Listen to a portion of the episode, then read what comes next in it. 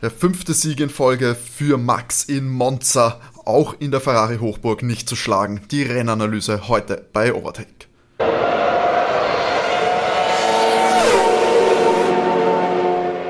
Hallo und buongiorno, ciao. Willkommen bei Overtake, eurem Lieblings-Formel 1 Podcast. Mein Name ist Timo, ich darf euch herzlichst begrüßen zur Rennanalyse vom großen Preis von Italien in Monza Overtake Episode 81. Und an meiner Seite ist natürlich wieder, wieder vereint nach dem letzten Mal schon jetzt zu dritt geballte Analyse-Power. Seht ihr in Form von René. Hallo. Und natürlich Matti. Hallo. Ja, das war jetzt der letzte Europa Grand für dieses Jahr. Jetzt wird es exotischer mit den letzten sechs Rennen. Traditionsstrecken der letzten europäischen, des alten Kontinents quasi sind äh, beendet. Wir haben jetzt wieder einen Grand gesehen in Monza. Natürlich Max, der Sieger im Red Bull, wie ja, ein gewohntes Bild. Frage ich gleich mal vorweg, René, jetzt, wir reden immer von den Traditionsrennen. Wie hast denn du das jetzt erlebt vom Spannungsgrad her? Ich glaube, es war mitunter einer der langweiligsten Grand Prix diese Saison. Grundsätzlich mag ich Monza ganz gern. Der Temple of Speed, eine Traditionsstrecke, also nirgendwo ist öfter gefahren worden wie in Monza, abgesehen von Silverstone. Und es ist ja eigentlich mit der Stimmung immer ganz großartig. Also die Tifosi tauchen das Jahr in ein rotes Meer. Heute auch ein bisschen mehr gelb wegen dem 75-Jahre-Jubiläum von Ferrari. Aber im Großen und Ganzen ist für mich bei dem Grand Prix zu keinem Zeitpunkt Spannung aufgekommen. Also es waren eigentlich für mich vom Start weg die Rollen sehr klar verteilt. Ein überragender Max Verstappen in einem perfekt abgestimmten Auto, ohne Fehler, ohne ähm, strategische Probleme, ähm, war eigentlich aus meiner Sicht heute nicht zu bezwingen, zu keinem Zeitpunkt gefährlich fühlen. Mette, wie siehst das du? Bist ja, glaube ich, auch eher ein bisschen Monster-Fan? Ja, ganz großer Monster-Fan. Monster ist super. Und hat sie Erwartungen erfüllt oder? Leider nicht. Also teilweise am, ich fand, am Anfang war es noch spannend, gerade mit der Reifenwahl, wer welchen Reifen drauf hat. Der, die Startphase an sich war ja sehr gut. Äh, gerade mit dem McLaren vorne, die dann so ein bisschen so einen Zug bildet haben. Da fand ich schon, da war schon einiges dabei. Auch gerade am Anfang hat noch äh, Carlos hat mir sehr gut gefallen. Der ist eigentlich durchgepflügt und nicht zu vergessen Nick de Vries, der eigentlich wunderbar seine Position gehalten hat am Anfang. Mm, also hat das eigentlich sehr gut geklappt. Ich weiß gar nicht, ob Max so brilliert hat in dem Rennen. Der Red Bull ist einfach, ich weiß nicht, wie, wie dieses Auto auf einer, auf einer schnellen Strecke, wie man jetzt sieht, weiß ich nicht, ob es da, bis da rankommst. Allerdings hätte ich mir schon einen, einen, einen Fight zwischen Charles und Max gewünscht. Das fand ich ein bisschen äh, blöd von der Ferrari-Strategie. Also, wie du rankommst, sagt der Checo Perez mit seiner richtig schlechten, grottigen Performance. Ja, aber Checo ist seit Monaco nicht mehr Checo. Der ich glaube, das Trinken auf der Yacht hat ihm nicht gut dann. Das Instagram-Video, also, da hat er ne, sehr zerstört Sind wir uns ehrlich, äh, es war vor der Sommerpause, hat Helmut Marko schon gesagt, dass Checo nicht ganz da ist und er ist auch nicht so zurückkommen. Also ja, da hilft da halt dann auch das Auto nichts. Ich habe das Gefühl, dass er einfach nicht bei der Sache ist. Ich finde, du hast aber vorher einen guten Punkt gemacht. Eigentlich für mich fast Man of the Race ist äh, Nick de Vries, ist, ist meine Meinung. Ein neunter Platz jetzt in dem Williams, einmal zum Schluss mit einer genialen Strategie, nicht zu pitten, weil er das Safety Car ähm, das Rennen beendet hat. Ganz das deswegen, deswegen äh, das, ich dachte nämlich, dass sie Lewis auch reingeholt haben. Das hat, damit haben sie Lewis seinen Platz nämlich gegen Checo abgesichert, dass sie ihn draußen lassen Nick haben. De, Nick de Vries ist übrigens auch Driver of the Day, ist nicht nur deiner, sondern auch mhm. von der Formel 1 Community und von der Formel 1 Fans gewählt worden mit 24% der Stimmen. Ja, müssen wir ja gleich auch vorweg sagen, Nick de Vries eigentlich Ersatzmann für Mercedes, ähm, ist für den erkrankten Alexander Elben äh, in den Williams gesprungen. Ich glaube, der hat Blinddarm war es, glaube ich, äh, bei ja. Alex. Hoffentlich wieder fit dann äh, in drei Wochen in Singapur. Aber für sein erstes, äh, ersten Prix auf jeden Fall starke Leistung. Ist natürlich auch, muss man sagen, ihr habt recht, war starke Leistung, kann man nichts sagen. Und ist natürlich Werbung für nächstes Jahr. Da kommen wir sicher noch in den nächsten Wochen dann äh, näher zu sprechen. Haben wir jetzt zwei Wochen Pause mit den Rennen. Da können wir dann noch genug über die möglichen Fahrerkonstellationen wieder reden. ist aber, glaube ich, glaubt ihr, also meiner Ansicht nach schon, dass es eine Strecke war, ähm, in Kombination mit dem Williams, der ja äh, einer der, einer der schnellsten äh, Topspeed auf der Geraden hat, ist es dann, und du kannst natürlich nur auf der Geraden überholen, beim den Williams, von Williams dann, den Williams zu überholen wird schwierig, die Restzüge etc., Position halten, äh, ist, sage ich mal, eine der Strecken, wo das leichter fällt. Ist das, das, das, ist das der perfekte Sturm für Nick de Vries, dass er da in dieser Gelegenheit Werbung machen konnte, in diesem Auto?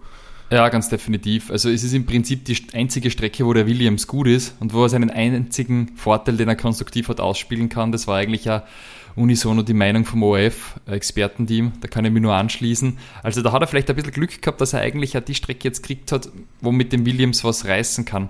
Aber ich würde es gar nicht so isoliert jetzt auf seine Track-Position sehen, sondern im Vergleich zum Teamkollegen. Es ist für mich immer sehr aufschlussreich. Und wenn man schaut, dass Niki Latifi seit Jahren fährt, in diesem Auto, somit das auch kennt von der Entwicklung weg, alle FPs gemacht hat, die Qualis gemacht hat, alle Rennen gefahren ist und der dann so abstinkt gegen Nick de Vries, zeigt eigentlich, was für ein unglaublich schlechter Rennfahrer Go Tiffy eigentlich ist. Ja, aber ich meine, wie Max schon gesagt hat, ich glaube, Max hat sogar im Interview gesagt, auf de Vries angesprochen, dass der, dass es vielleicht jetzt nicht der idealste Vergleich ist mit Niki. Ja gut, aber der, der, ist der, also wenn ich überlege, Hülkenberg auch nie in der Form gewesen, der Nick de Vries ist. Wenn ich mir denke, Hülkenberg ist ja oft kurzfristig eingesprungen und hat dann jetzt seinen Teamkollegen deklassieren können. Und, ja gut, ähm, aber Nick de Vries ist auch Formel 2 Weltmeister geworden. Ja, ja, richtig, voll, vollkommen recht. Auf jeden Fall, Nick de Vries hat für Aufsehen gesorgt, auch schon ein starkes Qualifying ja gehabt.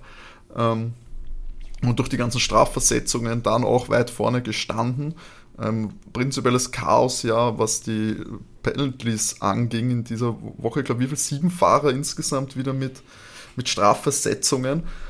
Ähm, deswegen auch äh, Leute wie Carlos Sainz und Lewis Hamilton von ganz hinten gestartet. Max Verstappen eigentlich nur von der 7 ähm, wegen 5 Plätzen Strafe. Checo 10 Plätze Strafe. Es war auf jeden Fall ein wildes äh, Golfrennen, was auch sehr spät erst mit dem finalen äh, Starting Crit dahergekommen ist, weil sich, glaube ich, keiner ganz sicher war, wieder jetzt umgeschlichtet wird, weil es mehrere Varianten gab. Manche hatten Max sogar schon auf der 4. Dafür hat er dann beim Start äh, eh schnell gesorgt. Ja, ich glaube, über Max haben wir ja nicht viel, aber schon fast alles gesagt. Von, sowohl von Seiten von Red Bull als von ihm. Fehlerloses Rennen.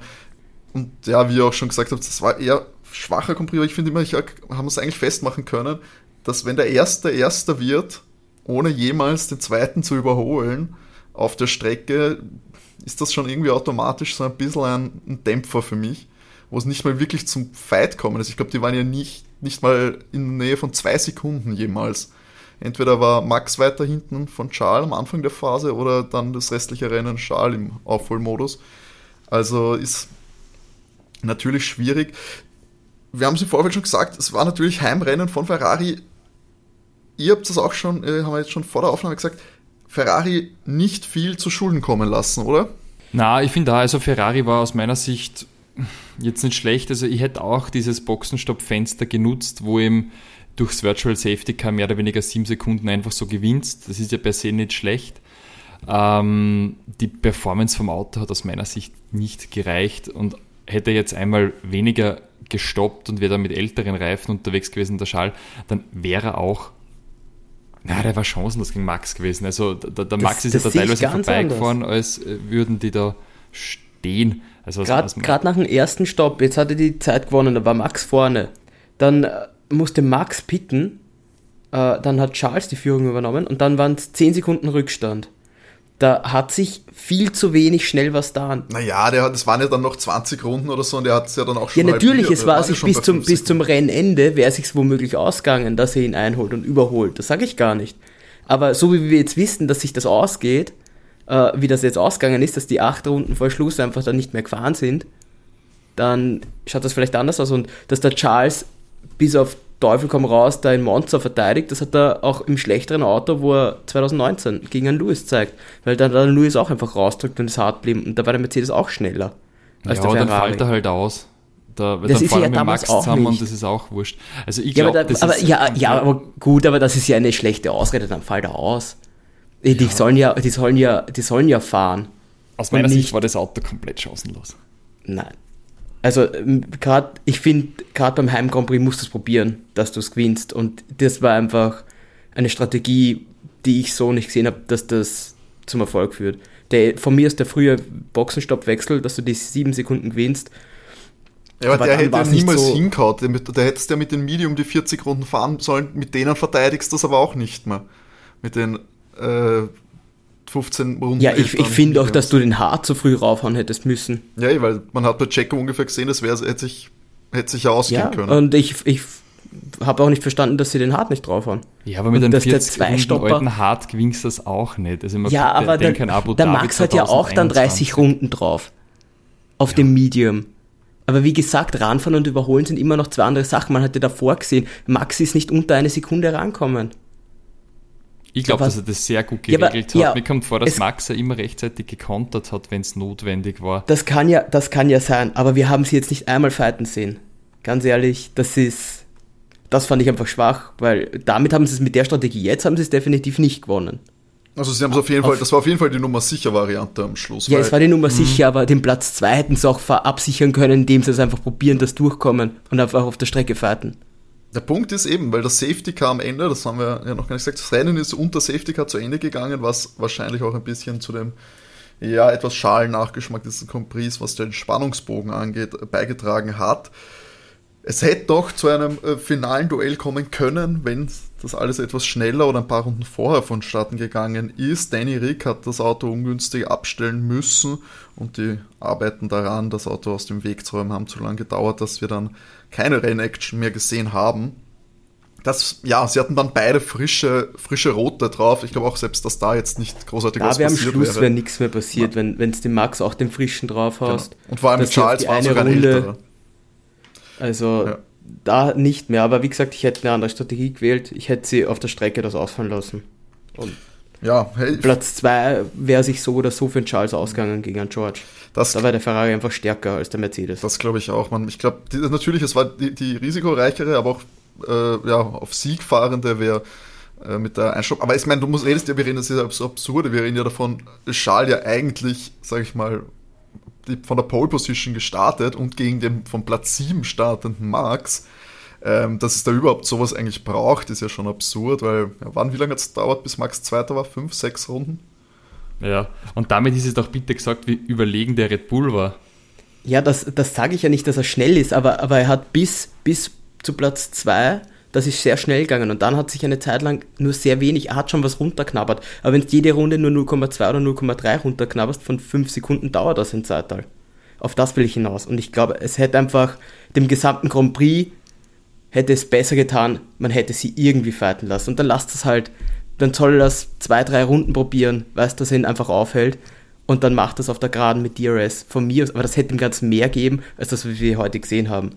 Weil das war, also Spannung war ja keine da. Jetzt durch diese Strategie, die sie gewählt gehabt haben. Da kannst du ihn dann wieder Lewis mit alten Reifen draußen blieben ist, äh, weil er die Track Position halten wollte, lauter Teamorder, und dann sind die einfach an ihm vorbeigefahren. Genauso wäre Ja, aber du kannst doch bitte den Mercedes jetzt nicht vergleichen mit den anderen Autos. Wenn Ferrari seine Strategie halt einmal gescheit macht, passiert das ja gar nicht, dass die auf 40 Punkte rankommen. Also ich finde, bei dem Rennen kann man ihnen keinen Fehler vorwerfen. Die, die, letzten Rennen waren nicht immer katastrophal. Ja, Fehler kannst du ihnen eh keinen vorwerfen. Ich werfe ihnen vor, dass sie aber nicht Risikobereitschaft eingehen beim Heim Grand Prix. Das ist, ich habe das Gefühl, sie wollen halt auch zum Teil gar nicht mehr gewinnen. Sie wollten halt ja, was sie kommen halt machen. durch, super. Ja, das ja, war halt der, der, Plan war ja von, hat auch Charles dann im Post-Race-Interview gesagt, ja, sie wollten was anderes probieren, weil es ist genauso wie ja, Mercedes auch so ein bisschen äh, ja, sind dann auf die harten gegangen, während Max länger draußen war auf den Medium. Ähm, du kommst scheinbar gegen diesen Red Bull ja auch nur an, wenn du wirklich was anderes probierst, wenn du mit dem auf Unisono die Taktik äh, kopierst, dann verlierst gerade im Monster natürlich gegen ihn. Sie haben, haben, halt dann unter Anführungszeichen riskiert, dass sie was anderes probiert haben als er. Ähm, es hat dann nicht sollen sein und ich glaube eben. Ja, aber anders, anders wäre für mich gewesen, du holst ihn früh rein und haust oder du haust einfach den harten Reifen drauf und fährst länger durch.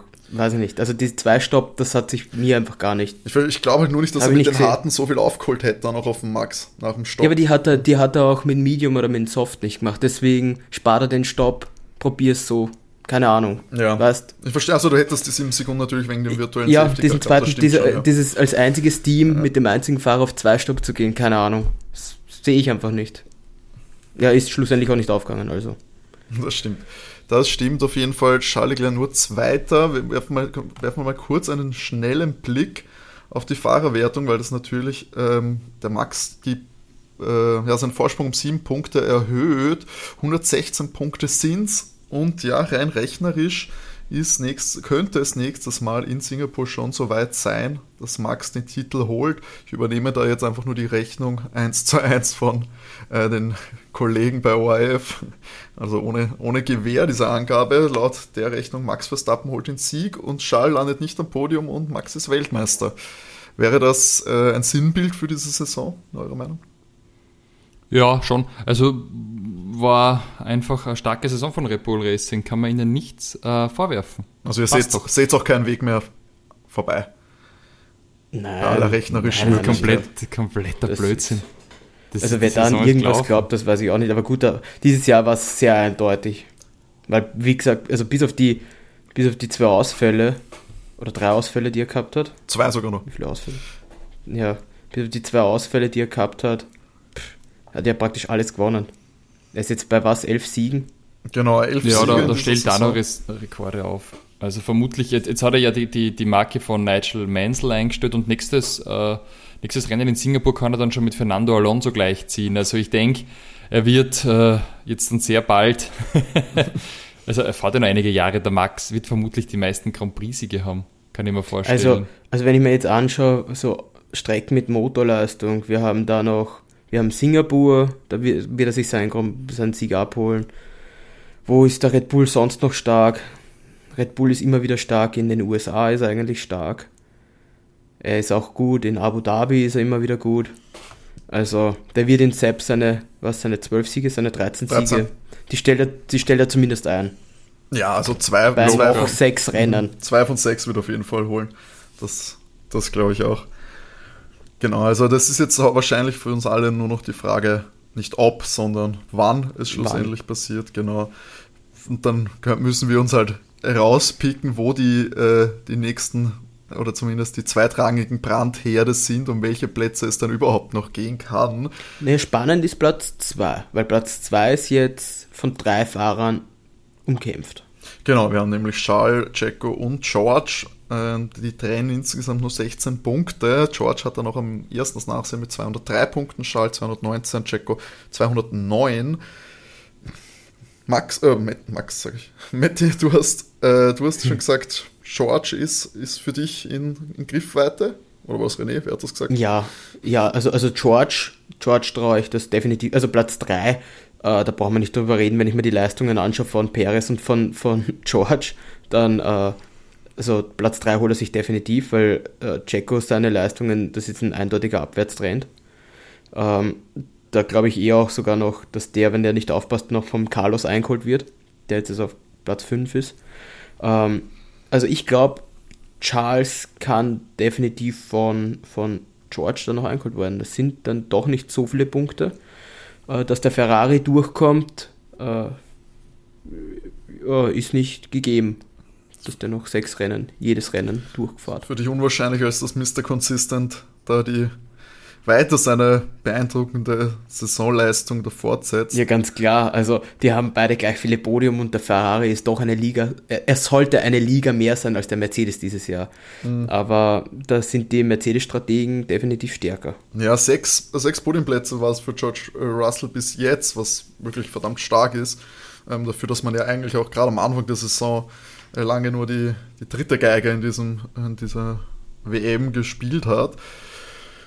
Lewis Hamilton, diese heute, ja, war eher, sag ich mal, hinten beschäftigt im Feld, konnte da jetzt nicht vorne mit eingreifen, hat noch einen fünften Platz geholt, Teamkollege von George Russell. Wie schätzt ihr dieses Machtgefüge ein, auch Blick, auf nächste Saison, dass George Russell doch jetzt aktuell äh, 35 Punkte mehr geholt hat als Lewis? Ja, der Lewis ist es nicht gewohnt, hinten nachzufahren mit einem unterlegenen Auto. Ist er nicht mehr gewohnt. Das ist George sicher besser gelungen, weil er einfach jahrelang mit einem eher semi-guten Williams unterwegs war, mit dem er tatsächlich ja Zweiter worden ist in äh, Spa, ja, hallo. Spa, also Wahnsinn.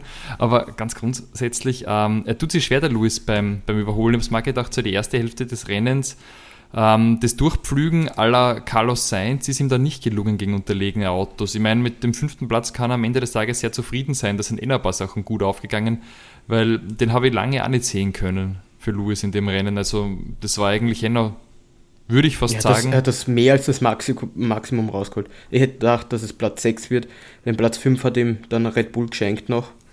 Genau, mhm. mit dem unnötigen Aber ja, er, Lewis hat ein bisschen braucht am Anfang der Saison, aber er ist jetzt doch sehr gut reinkommen. Er war doch jetzt sehr brav eigentlich. Also ist ja bis auf die letzten zwei Rennen ja immer aufs Podium gefahren. Das Maximum rausgeholt haben wir doch Carlos Sainz mit, der, mit dem vierten Platz in, in Monza 2022 von, auch von ganz hinten gestartet, so wie Lewis. Ähm, und eine beeindruckende Fahrt hingelegt. Ich glaube, auch wenn da jetzt nicht Nick de Vries dazwischen gefunkt hätte, mit der Aufmerksamkeit, weil er ist ein heißer Kandidat für den Driver of the Day, gerade im Ferrari äh, in der Heimat quasi. Ähm, ich würde jetzt auch sagen, Carlos nach schwächelnder Anfangszeit auf jeden Fall deutlich besser im Ferrari jetzt. Ja, äh, hat eigentlich wieder super Rennen geliefert. Ich glaube, so unwohl hat er sich generell nie gefühlt in dem, in dem Auto. Also ich finde, Carlos macht einen ganz guten Job und er ist jetzt nicht wirklich so viel schlechter wie Charles. Das stimmt, ja. Eigentlich. Finde ich nämlich auch. Also gerade auf der, auf der Strecke ist das, gibt sich das nicht allzu viel. Ähm, und ja, mir, mir gefällt er dieses Jahr wirklich auch dann äh, wieder ganz gut. Er hat zwar leider eben in der Saison so seine Ausfälle gehabt, also nicht ganz Ausfälle, aber sag ich mal Aussetzer, wo er dann eben mal nur vier Punkte geholt hat, eben jetzt in Sanford nur sechs Punkte in Österreich, fünf Punkte in Ja, wobei, also wobei Australien und, und Imola, da hat man gemerkt, dass er ein bisschen nervös war, mhm. dass vielleicht dieses Jahr doch um mehr geht, weil da hat zumindest Australien hat er einen Fehler drinnen gehabt und ist ja rausgeflogen gleich. In der ersten Runde Imola am Start rausgeflogen. Äh, da habe ich jetzt nicht mehr im Kopf, ob das seine Schuld war oder ob er da jetzt abgeschossen worden ist, aber zum Beispiel jetzt Sanford, das geht also eindeutig auf die Strategen. Man muss also, halt sagen, seit, seit Barcelona hat er jetzt, das waren 3, 6, 10, 12 Rennen und da hat er, wenn ich das schon nur einmal na, nur dreimal in den sechs war er hinter, äh, hinter Schal, sonst hat er eigentlich immer mehr oder gleich viele Punkte geholt. Das finde ich für ihn von der Tendenz her stark. Klar, bei Schal waren auf jeden Fall auch viele Strategieausfälle dabei, sage ich mal, die weniger Punkte bedeuten, aber ich sage mal, da war Carlos ja auch nicht ganz verschont. Ähm, mit langen Boxenstopps und etc. Ja, aber das ist auf jeden Fall für mich auch ein das Duo fürs nächste Jahr. Carlos kann sich da, glaube ich, wohlfühlen und Ferrari hat, kann ihn auch zu Recht in dem Auto sitzen lassen. An den Fahrern soll es da nicht liegen. Und da habe ich fast das Gefühl, dass eben bei allen Top-Teams, wenn wir jetzt Red Bull, Ferrari, Mercedes sehen, ist ja eigentlich fast äh, der Ausfall aus, ja, nicht der Ausfall, aber der, der Outman Out, sag ich mal, so ein bisschen der, der auffällt, Checo, oder? Ist, würdet ihr den als äh, aktuell am schwächsten der sechs Fahrer sehen? Schon irgendwie. Ist ein bisschen ein Formtief. Ich meine, das Auto, ach, wahrscheinlich kommt einfach nicht so gut damit zurecht. Wir haben es ja schon oft andiskutiert. Max Verstappen holt aus dem Wagen alles raus und Jacko grundelt da hinten irgendwie traurig umher. Ja, naja. Heute Platz 6, eben durch einen, durch einen noch scheinbar notwendigen Boxenstopp. Sie wurden, die Reifen wurden ja dann noch kritisch beäugt, nachdem er sehr früh auf hart gewechselt hat und die Startphase komplett verpennt hat, weit hinten gereiht wurde haben sie, wollten sie schon mal einen Reset geben, durch in der freien Luft dann fahren. Hat bis dahin hingehauen, bis er dann nochmal an die Box musste, scheinbar. Und ja, dann eben noch den Platz an Lewis verloren hat. Lando dank den Safety Car noch äh, geholt. Ähm, ja, war keine beeindruckende Leistung, ist dann schlussendlich konstant gewesen, hatte dann eben ein bisschen Reifen, ja, Glück im Unglück, sage ich mal, mit Platz 6 dann noch, glaube ich, ganz gut bedient, nachdem er ja auch doch von recht weit hinten gestartet ist. Platz 7 war der Lando Norris, der McLaren prinzipiell mit einem starken Wochenende, das Qualifying beide in Q3. Danny da ja fast ein ungewohnter Gast, ähm, war auch eigentlich sehr weit vorne, war auch, glaube ich, auch wahrscheinlich das beste äh, Rennergebnis dieser Saison, wenn er da nicht abstellen hätte müssen. Was genau das Problem war, ist, war mir jetzt nicht, ist mir jetzt noch nicht zu Ohren gekommen. Ähm, das war ja dann der Moment, wo der Safety Car das Rennen quasi beendet hat. Wie habt ihr jetzt für McLaren das Wochenende gesehen? War, da jetzt, war das ein Aufbäumen jetzt nochmal, jetzt erst recht wieder, wie letztes Jahr, wo man dann auch noch äh, dann noch eine, ah nein, das war Ferrari, mein Fehler. Aber würde sagen, das ist jetzt nochmal ein Aufbauen oder ist man da schon ab in nächstes Jahr? Du meinst, äh, ist Team oder Danny? Na, das Team, sage ich mal. Allgemein, beides. Ja, ich meine, gut, das erklärte Ziel ist ja Platz 4 und da hätte es eigentlich heute super ausgeschaut für die Konstrukteurs-WM, weil wäre jetzt der Danny nicht ausgefallen und auch äh, ins Ziel kommen mit dem Lando gemeinsam, hätten die richtig gut Punkte auf Alpine gut gemacht, weil Alpine eigentlich mit dem Ausfall von Nando und einer relativ schlechten Track-Position von Esteban da jetzt nichts geholt hätte bei dem Grand Prix. Die haben wir nichts geholt, gell? Genau, null Punkte bei Alpine. Ähm, ja, du, du, sagst es eigentlich ganz gut. McLaren hätte da ordentlich Punkte aufholen können. Jetzt sind es dann nur schlussendlich sechs Punkte geworden. Mindestens vier, würde ich sagen, waren da noch drinnen. Mhm. Ähm, von der Position. 107 zu 125, also das hätte schon gut getan, weil was und die wieder so gute Ergebnisse liefern. Und normal ist Alpine eigentlich sehr konsistent, wenn ich mir die letzten mhm. Rennen anschaue. Also bis auf dieses eine jetzt heute haben die eigentlich immer gut gepunktet. Also wenn man da wirklich noch den vierten holen will, dann braucht man halt von beide Fahrer Punkte und nicht nur ähm, Lando, der da einliefert. Ja gut, ich meine, wenn es jetzt ein technisches Gebrechen war, würde ich es jetzt. Das ist halt auch wirklich jetzt äh, das bisschen das Pech von Danny gewesen, dass er da äh, in der guten Position technischen Ausfall dann hat. Das ist ja dann irgendwie noch das i-Tüpfelchen äh, für seine Saison, weil ähm, ich sag mal so, in, in einem Jahr wird das eher weniger interessant sein, warum er da, oder sag ich mal schon in ein paar Monate, null Punkte sind null Punkte, warum ähm, ja, interessiert dann oft keinen mehr. Schaut auf jeden Fall schlechter aus fürs, für den Lebenslauf, wenn es darum geht, noch eine Rolle nächstes Jahr in der Formel 1 spielen zu wollen. Matti, hast du noch was zu Danny zu sagen oder wartest du ab, bis er dann Reservetreiber bei Mercedes ist? Er wird sicher nicht mehr äh, äh, zweiter, dritter Fahrer werden bei Mercedes. Na, äh, sehr schade von Danny. Äh, ich fand, der ist heute ein super Rennen gefahren, hat sehr lang alle aufgehalten. Da hat er wirklich gut dafür gesorgt. Ähm, ja gut, aber da sind die, das sind ja auch die anderen ein bisschen selber schuld, weil auf der Strecke, sage ich mal, kannst du noch ein bisschen überholen. Das hat er schon gut verteidigt. Ja. Fand ich sehr schade, dass sie ihn rausgehauen hat am Schluss. Wie gesagt, warum auch immer, keine Ahnung. Haben sie auch nichts mehr gesagt, glaube ich. Na, da war dann der Fokus auf jeden Fall auf dem Safety Car, nicht auf, auf Dennis Auto. Ja, schade. Aber ja, es waren halt deswegen nur leider sechs Punkte, aber es sind immerhin sechs Punkte, die McLaren endlich mal wieder auf Alpine gut gemacht hat, weil zuletzt hat, haben die keinen einzigen Punkt gut gemacht. Das war jetzt zum ersten Mal seit Woche, boah, seit Aserbaidschan oder seit Monaco. Dass mehr Punkte geholt haben, McLaren? Dass sie mehr Punkte geholt haben als Alpine. In Monaco haben sie es gehabt, in Aserbaidschan hat Alpine noch einen Punkt mehr gehabt.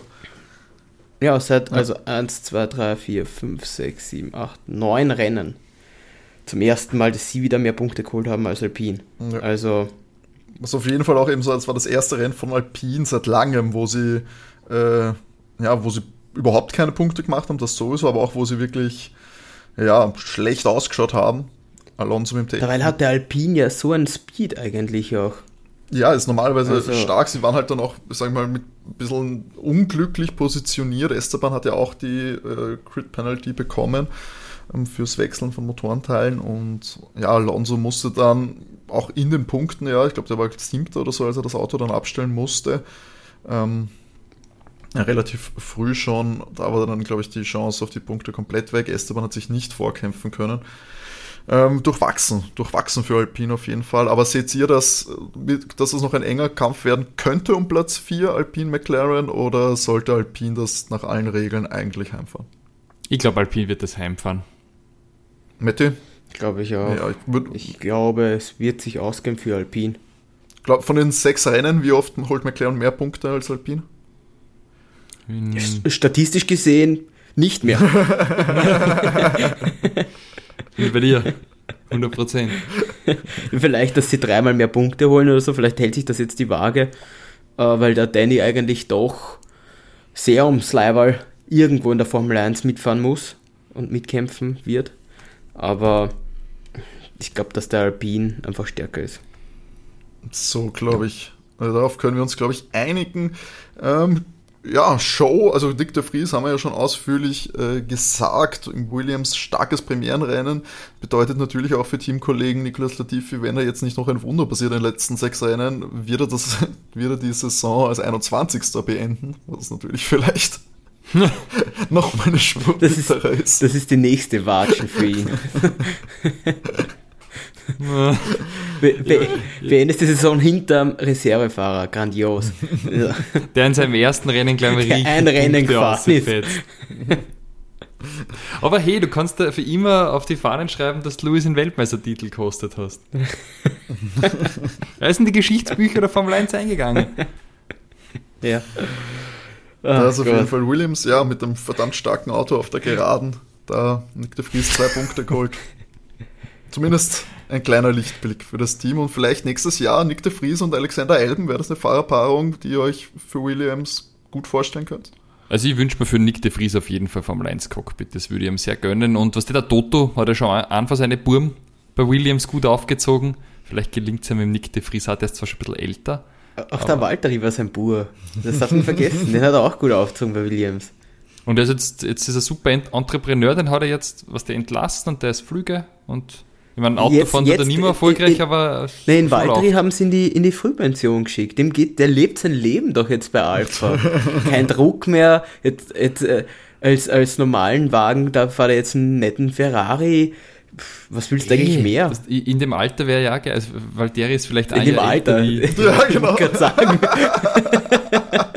ich hätte auch gerne die Frühpension. Ich, ich, ich, muss nicht einmal Ferrari sein, was? Ich wieder ein anderes Auto nehmen. Also, ja, wobei der Walter hier auch äh, Pech hat. Also, jetzt ist er oft ausgeschieden auch, Ach, weil der Wagen einfach nicht hält. Auch heute wieder, ich glaube, also, heute war sind wir hinten reingefahren am Anfang, das war eine in der chaotischen Startphase. Ja, der Mick, glaube ich. Ja, ich, ja, ich weiß, ich glaube, was Magnussen, Magnussen war ja, das ist ja wieder ja. Äh, äh, Nummer gewesen. Ja, Valtteri dann auf der 13. Äh, sein Teamkollege Show hat noch einen Punkt geholt, endlich mal wieder. Ähm, da sieht man, dass wenn es mal ganz technisch und taktisch okay läuft für das Team, dann ist Show immer für den einen oder anderen Punkt gut, aber sonst unauffällig, oder?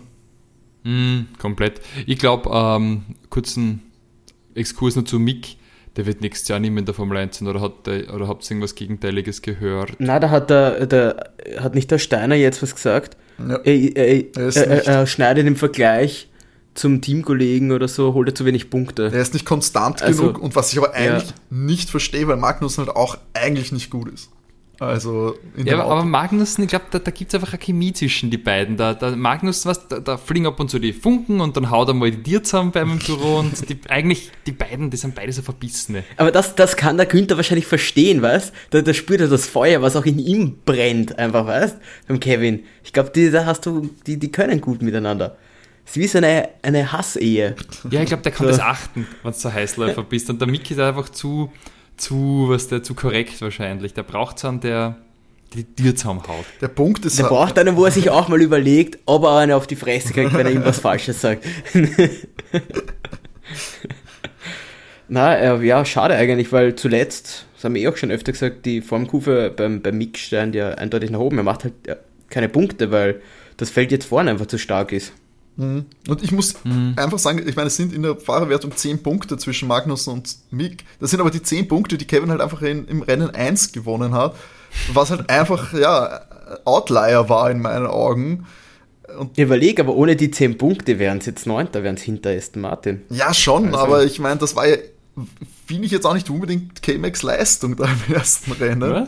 Ja, halt aber, aber das interessiert keinen. Er hat die Punkte geholt. Das bringt Geld. Ja, aber du kannst Wenn die jetzt als Siebter ins Ziel kommen oder noch als Achter vor Alpha Tauri, war das ein Gewinn für die Saison. Also, Weil wenn die als Achter die Gesamtwertung haben, die waren letztes Jahr totletzter, sie waren abgeschlagen Zehnter. Ja, mir fehlt, die, mir fehlt die Kritik an K-Mac von, dem von der restlichen Saison. Weil das ist halt ja auch das, wo ich sage, okay, Mick ist nicht konsistent genug. Und, ja, das macht Kevin wahrscheinlich sein Sponsor. Der Kevin hat wahrscheinlich einen besseren Sponsor, sind wir uns ehrlich. Das finde ich aber komisch, weil ich glaube, Mick ist, ist, da, ist da mehr wert in der Formel 1, um ehrlich zu sein, allein wegen dem Nachnamen. Aber gut, das werden ja. wir dann noch sehen. Das sollte ja auch eine Entscheidung sein. Es wird ja gemunkelt, dass ein Nico Hülkenberg bei Haas wieder Thema ist. Aber wenn das so weit kommt, ich glaube, dann Entschuldige, kann man bitte man irgendwie mal einen jungen Fahrer nicht schon wieder den Es kommt eh Gio zurück, was ja, wollt ihr eigentlich? Was glaubst du denn ganzen besserer. Ach Gott, schneller Themenwechsel, Alpha ja. Tauri. Äh, Pierre Gasly auf der 8, vier Punkte geholt, eigentlich auch fast schon als Erfolgserlebnis für den Rennstall zu werten, nachdem es ja doch in den letzten Grand Prix nicht für mehr gereicht hat. Yuki auf der 14 auch strafversetzt worden, weit nach hinten. Wegen vielen Verwarnungen tatsächlich. Ja, war sonst von Pierre auch äh, unauffällig, oder? Ja. Gibt es keine Meinung, glaube ich, dazu, oder, Matti? Ja, ist am, am, am Danny nicht vorbeikommen, ansonsten habe ich von ihm tatsächlich nicht viel gesehen. Das war, ja, das Einzige. Ja. Und ich glaube, seinen Boxenstopp haben es verhunzt. Wobei, das muss man echt sagen, viele Stops heute echt mies waren. Da waren ganz viele bei 3,6 Sekunden. Ja, ich fand, da, ich fand dafür gab es wieder viele, die sehr schnell waren. Ich glaube, also was wir so unter ja, 2,5 gesehen haben, war wieder beachtlich. Ja, aber ich finde einfach viel schlimmer, dass so viele so schlecht waren. Ich weiß nicht. Es, ihr, so, ihr habt nur einen Stopp heute. Macht's den richtig. Ja, das war ja auch bei Lando der Fall. Die sonst eigentlich ganz starke McLaren Crew. Hat Lando da einmal fünf Sekunden stehen lassen. Naja, haut alles nicht ganz so hin. So, haben wir dann, na dann haben wir eigentlich sogar alle durch. Ja, Monza, ich glaube, das wird, ist zumindest eins der Europarennen, das nicht allzu sehr in Gefahr sein sollte, ähm, solange Ferrari vor allem in der Formel 1 vertreten ist. War der letzte Stopp in Europa. Ich fand auch letztes Jahr, glaube ich, äh, wenn ich mich richtig erinnere, bis auf natürlich diesen spektakulären Unfall zwischen Max und Lewis, war das Rennen, glaube ich, sonst auch recht meh. Wenn ich das jetzt richtige Erinnerungen habe. Aber äh, ich schaue es gerne, muss ich sagen. Resum, äh, resumierend sagen, es ist eine Strecke mit sehr markanten Stellen. Da kann man wirklich immer, man weiß immer, wo man auf der Strecke gerade unterwegs ist, wie es ausschaut. Und ja, die Stimmung ist natürlich spektakulär. Das ist auf jeden Fall, die Ferrari-Fans sorgen dafür für richtig gute Stimmung, auch wenn gut die Buhrufe gegen Max man sich schenken kann. Ähm, vor allem, weil der sich nichts zu Schulden kommen hat lassen im Kampf gegen äh, Ferrari. Ja, so Leute, wir sind jetzt äh, sechs Rennen vor Schluss. Max ist äh, führender, fast, sage ich schon, uneinholbar. Wie sagt, was sagt ihr die Chancen für einen Singapur-Weltmeister von Red Bull? Wie würdet ihr das einschätzen? Ja, wenn Charles aufs Podium fährt, ist es ja nicht. Genau, ähm, aber wie, wie wird das Ich glaube, das wird noch dauern. Das wird noch dauern. Singapur. Naja, der Max. Oh, ich überlege gerade. Singapur. Na, das macht er noch nicht. Ich glaube, Charles gewinnt in Singapur. Ah, na gut, die Tipps. Nimmst du schon mal was Boah, Haben wir noch Zeit? Haben wir noch Zeit. Wir haben jetzt zwei Wochen. Haben wir noch Zeit? Genau, wir haben jetzt zwei Wochen ja. Pause. Aber ich glaube einfach nicht, dass es holt, weil ich glaube, dass Charles nächstes Rennen jetzt gewinnt und dadurch schiebt sich einfach auf. Ja, und dann holt er halt in Japan. ah, schon wurscht. Im, Honda, im Honda Heimatland. Resignierende Stimmung hier schon im Overtake Podcast. Nächste Woche werden wir dann natürlich wieder ein bisschen äh, wird es natürlich wieder ein bisschen lockerer. Wir haben keine Rennanalyse nach einem intensiven äh, Programm jetzt. Ähm, und da werden wir uns dann um die News kümmern, werden wir uns wieder Social Media News anschauen. Ist ja dann äh, in der Pause passiert sicher einiges bei den Fahrern in einer zweiwöchigen Pause. Und ja, das werden wir dann ein bisschen lockerer angehen. Jetzt würde ich sagen, gehen wir noch einmal das Enklassement durch. Max Verstappen siegt, holt sich den sechsten Sieg in Folge und den elften in dieser Saison in seinem Red Bull Schal beim Heim von Ferrari zum 75. 75-jährigen Jubiläum auch Platz 2. George Russell mit dem sechsten Podium in dieser Saison auf Platz 3. Carlos Sainz wilde Aufholjagd im Ferrari auf der 4. Lewis Hamilton auch stark von hinten vorgefahren auf der 5. Checo Perez noch auf der 6. Vor äh, den Briten Lando Norris im McLaren, der siebter wird. Pierre Gasly holt Punkte im Alpha Tauri auf der 8, ebenso wie äh, Newcomer und Debütant Nick de Vries im Williams, der zwei Punkte sich sichert auf der 9, ebenso vor Rookie Gonyo Show im Alfa Romeo, der sich noch einen holt. Esteban Ocon geht mit dem Nuller heim im Alpine auf Platz 11, Mick Schumacher auf der 12 im Haas. Und Valtteri Bottas auf der 13 in Alfa Romeo, Yuki Tsunoda auf der 14 im Alfa Tauri, Nicolas Latifi auf der 15 und Kevin Magnussen auf der 16. Bei den Ausfällen haben wir Danny, äh, Danny Ricciardo Lance Stroll, Fernando Alonso und Sebastian Vettel. Die Aston Martins haben wir soweit gar nicht erwähnt, aber ist, glaube ich, auch durch, die kurze, durch die kurzen Auftritt der beiden äh, nicht notwendig. Nicht notwendig, genau. Recht hinfällig für Sepp ist natürlich extra schade, weil es nicht mehr so viele Rennen sind in seiner doch illustren Karriere. Und da will man natürlich doch noch zumindest ein bisschen was sehen, auch wenn es in der Vergangenheit nur minder erfolgreich war im ersten Martin. Das war's, würde ich sagen. Folge 81. Habt ihr noch, liegt euch noch was am, am Monster Herzen? Gibt es von eurer Seite noch was? Irgendwas, was ich vergessen habe, sträflich? Ich denke, du hast ja. das wie immer ganz wunderbar gemacht. Oh, süß. Na dann, bleibt uns nichts anderes übrig, als euch eine wunderschöne Woche zu wünschen. Natürlich noch der Hinweis auf äh, die Möglichkeit, uns Feedback zu schicken, Fragen zu schicken, Kritik zu schicken in aller möglichen Form. Gerne per Mail an overtakef1.gmx.at oder ihr schaut rüber auf Instagram at overtake-derf1podcast. Gerne folgen, DMs schreiben, Kommentare schreiben. Da freuen wir uns sehr. At OvertakeCast sind wir auch auf Twitter, da verpasst ihr dann keine Folge mehr. Gibt es immer die Updates zu neuen Episoden jeden Dienstag auf den Podcast-Plattformen eures Vertrauens. Und wünschen euch eine schöne Woche. Bleibt gesund. Nächste Woche dann eben Rennpause, aber trotzdem mit Overtake.